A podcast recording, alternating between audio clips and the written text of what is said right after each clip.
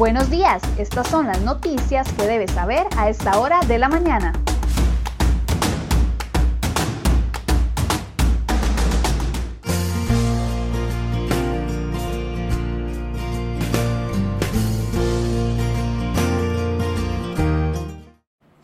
Lunes 19 de octubre, muy buenos días, muchas gracias por iniciar la semana informándose con CR Hoy Noticias. Vamos de inmediato con las informaciones que hemos preparado para el día de hoy.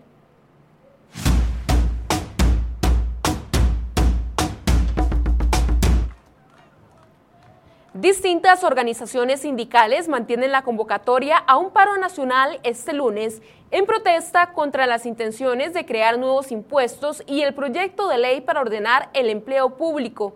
En el caso de las movilizaciones en San José, los manifestantes se reunirán en la estatua de León Cortés a partir de las 9 de la mañana para dirigirse hacia la Asamblea Legislativa. Por su parte, el movimiento Rescate Nacional mantiene la tregua de no realizar bloqueos hasta el próximo miércoles a la espera de una reunión con la administración Alvarado Quesada. Su dirigente, Celimo Guido, negó la autoría de un audio que circuló la tarde del domingo donde avisaba que es muy posible que le ponga medidas cautelares por las acusaciones en su contra y que no la respetará. Álvaro Jenkins, presidente de UCAEP, salió una vez más en defensa de la reunión que tuvo con el movimiento Rescate Nacional, responsable de los violentos bloqueos de las últimas semanas. Jenkins indicó que se ve obligado a recordar que la democracia son mucho más que palabras y que Costa Rica está frente a la mayor amenaza en 70 años. Dijo que la reunión fue un acercamiento para conocer las preocupaciones de ambas partes tras los bloqueos. Primero, nuestra democracia. En este país siempre vamos a estar de acuerdo todos en defender nuestra democracia. No la ponen en riesgo las personas desesperadas que salen a buscar soluciones a sus angustiosos problemas en la calle. La democracia la pone en peligro un gobierno y una institucionalidad que no resuelve los problemas de las personas. Llevamos seis meses de crisis. Tenemos ya millón y medio de personas viviendo en pobreza. 600 mil personas sin trabajo, miles de miles de empresitas quebradas. Y no tenemos un plan de corto, mediano y largo plazo que nos diga cómo es que vamos a salir adelante. El expresidente José María Figueres señaló que a la democracia costarricense la pone en peligro un gobierno y una institucionalidad que no resuelven los problemas de las personas. Así lo manifestó el exmandatario, quien dijo que esa frase fue una de las razones por las cuales no firmó la carta de los demás expresidentes, en la cual le pidieron al gobierno asumir su responsabilidad frente a la crisis actual. Figueres le pidió al presidente Alvarado que se deje ayudar durante esa crisis política. Los otros seis expresidentes del país exhortaron al gobierno a asumir su responsabilidad frente a la crisis que vive el país agravada desde hace dos semanas con violentas manifestaciones y bloqueos en las vías públicas. Las peticiones también vienen desde la Asamblea Legislativa. La fracción legislativa verde y blanca pidió a Carlos Alvarado que asuma su responsabilidad sin cálculo ni ambigüedades y que no se puede permitir que esta situación sea aprovechada por populistas y autoritarios. Asimismo, el diputado José María Villalta, del Frente Amplio, sostuvo que la tiesura del gobierno PAC no ayuda en nada a resolver la crisis que enfrenta Costa Rica. Según dijo, hay que escuchar sin perjuicios a los manifestantes. ¿Cuál es el rumbo del gobierno durante esta crisis? Ese será el tema de hoy en, este Enfoques y nos acompañarán el economista Eli Feinstein, el analista político Daniel Calvo y el presidente de la Cámara de Comercio, Julio Castilla. A pesar de que una directriz técnica le ordenó a los ministerios reducir el gasto público en la elaboración de sus presupuestos para el próximo año, el gobierno la incumplió.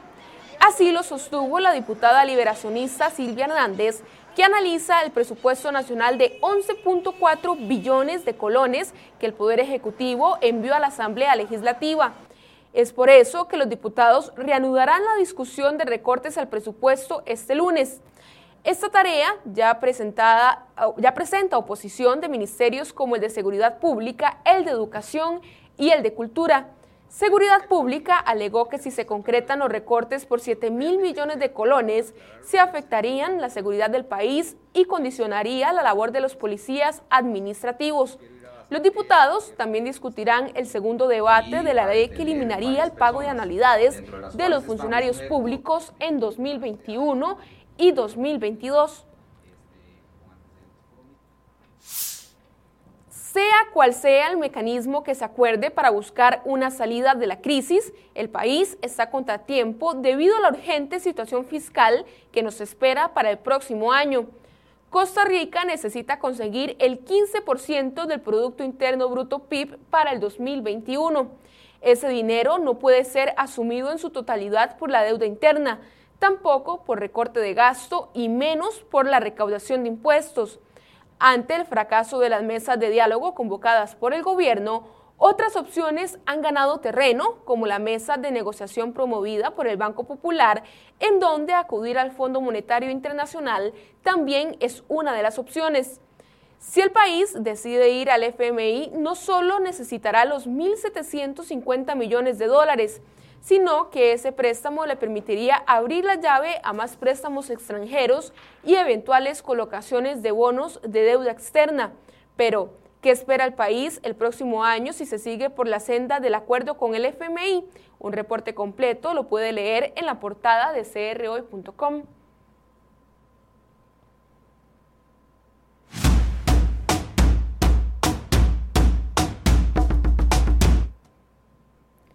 Dos violentos accidentes de tránsito dejaron varias personas heridas en Coronado y Punta Arenas este domingo.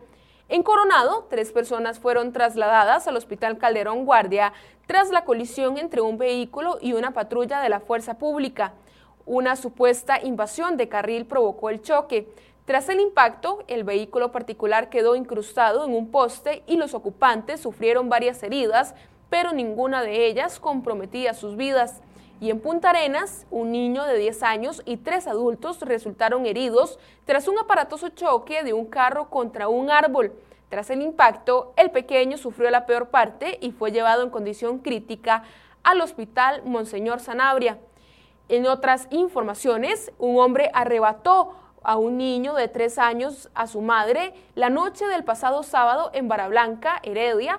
Luego lo tiró por una tapia en su intento de escape y lo retuvo por varias horas antes de que la policía los encontrara. Según el reporte del Ministerio de Seguridad Pública, a eso de las 7 de la noche del sábado, el hombre, quien es padre del niño, lo tomó y se dirigió a un barrio donde intentó esconderse entre varias casas. Además, un grupo de adolescentes sospechosos de integrar una banda dedicada al robo de motocicletas también estarían vinculados a asesinatos ocurridos en el sector de Santa Ana, según el Ministerio Público.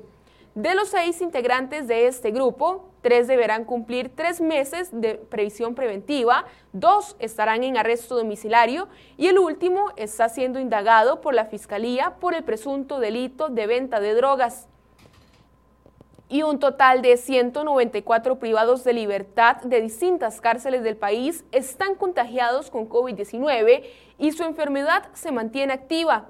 Dos de estas personas están hospitalizadas y 11 han fallecido en el sistema carcelario. Además, este lunes las autoridades del Ministerio de Salud darán a conocer el reporte epidemiológico de ayer domingo y hoy lunes para conocer las cifras del progreso de la pandemia en el país.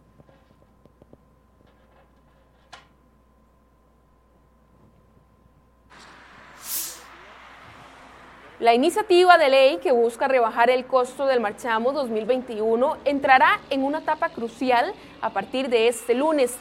El proyecto que impulsa la oposición podría ingresar esta semana al plenario legislativo para su discusión y votación final, confirmó el diputado liberacionista Roberto Thompson. El legislador que preside la Comisión de Asuntos Económicos hizo un llamado a la bancada del Partido Acción Ciudadana que ha bloqueado la iniciativa en varias ocasiones para que les permitan avanzar en discusión y votación. Además, los diputados deberán de culminar el proyecto de ley que propone un rebajo en las multas por violar la restricción vehicular. Por unanimidad, los diputados aprobaron mantener en 107 mil colones la multa por violar la restricción vehicular sanitaria, con la diferencia de que los recursos serán trasladados a la Caja Costarricense de Seguro Social. La Caja Costarricense de Seguro Social defiende el lineamiento que permite al personal médico reutilizar los respiradores N95 ante la posibilidad de que haya un desabasto de este producto por la atención de la pandemia. Mediante un video compartido por los medios de comunicación, la caja indica que estas mascarillas se pueden reutilizar en caso de que mantengan su integridad y señalan que es una práctica reconocida en todo el mundo. El 16 de marzo pasado fue el último día de elecciones presenciales y ahora el curso electivo 2020 finalizará el 21 de diciembre bajo condiciones atípicas. Sin embargo, hablar del próximo año escolar aún es incierto. De acuerdo con Daniel Salas, ministro de Salud, las clases presenciales se retomarán en algún momento del próximo año. Eso sí, de momento no hay fecha. El juzgado de trabajo del primer circuito judicial de San José declaró ilegal la huelga de trabajadores efectuada el pasado 23 de septiembre en la lavandería general ubicada en el Hospital México. La Contraloría General advierte que los vacíos encontrados en el sistema para fiscalizar contenedores no permiten un cumplimiento efectivo de las funciones a cargo del Consejo Nacional de Concesiones y de Habdeba. El informe del ente Contralor señala que se evidenció un limitado alcance de la labor ejercida en la gestión de supervisión, así como de la operación de la TCM en la fase de explotación, así como ausencia de una planificación.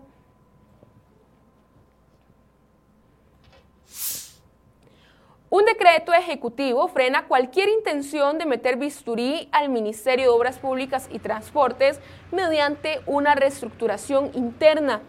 Se trata de un decreto ejecutivo del 1 de junio del 2018, el cual señala que las reestructuraciones dentro de ministerios no serán aprobadas en casos de creación de plazas adicionales, reasignaciones de puestos o nuevos gastos.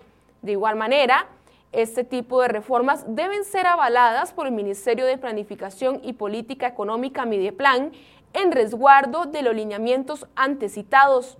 Esa es una de las principales advertencias realizadas por un análisis de auditoría general remitido al ministerio, al ministro Rodolfo Méndez Mata y la Unidad de Planificación Institucional el pasado 29 de septiembre.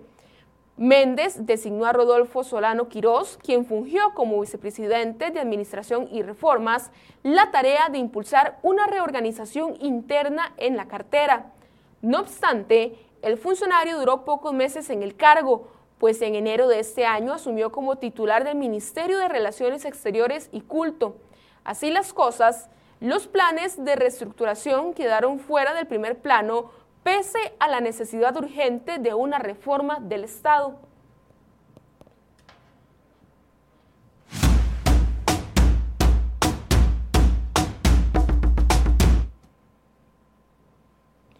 Un incentivo salarial consume casi el 30% de lo que anualmente destinará la Compañía Nacional de Fuerza y Luz al pago de remuneraciones. Para el 2021, la institución presupuesta aproximadamente 15.500 millones de colones al pago del plus denominado retribución por años servidos. Ese monto representa más del 27% del rubro total destinado a la cancelación de salarios, que corresponde a 56.300 millones de colones y compone más del 61% del total a pagar para incentivos salariales de 1.945 funcionarios. Y si usted anda en busca de trabajo o conoce a alguien que lo está, esta es una oportunidad. La cadena de tiendas por departamentos Alice anunció que contratará a 80 personas para la temporada navideña. La idea es que se desempeñen en puestos como asesor de ventas, cajero, bodeguero y chofer. Toda la información sobre dónde aplicar para esa oportunidad de trabajo la puede encontrar en crhoy.com.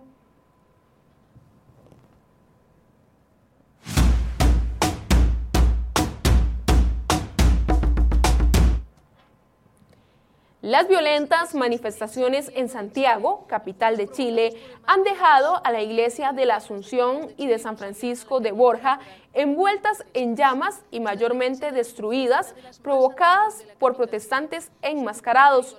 La cúpula de la iglesia de la Asunción, una de las más antiguas de la capital chilena, cayó al suelo en llamas mientras que la segunda ha sido saqueada y algunas de sus imágenes religiosas quemadas en la calle.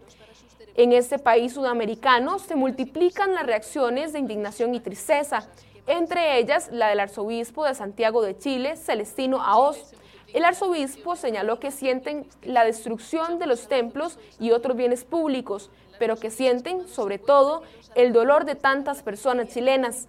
El sacerdote enfatizó su mensaje al pedirle a los chilenos y chilenas que ya basta de violencia y que no se justifica lo injustificable.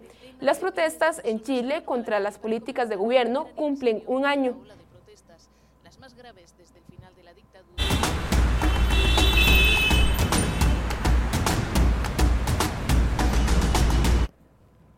7 y 36 de la mañana realizamos en este momento el reporte del tránsito.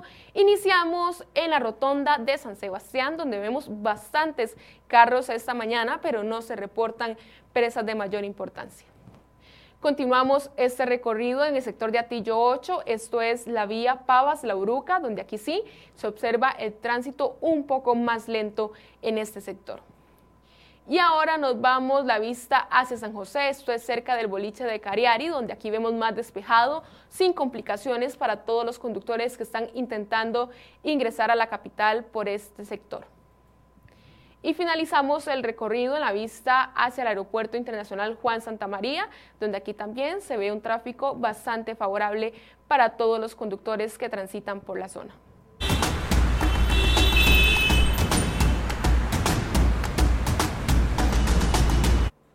Finalizamos esta edición de CRO Noticias. Muchas gracias por su compañía y recuerde que a partir de las 8 de la mañana inicia el programa Enfoques aquí en la cuenta de Facebook de CROI.com. Que tengan un excelente inicio de semana.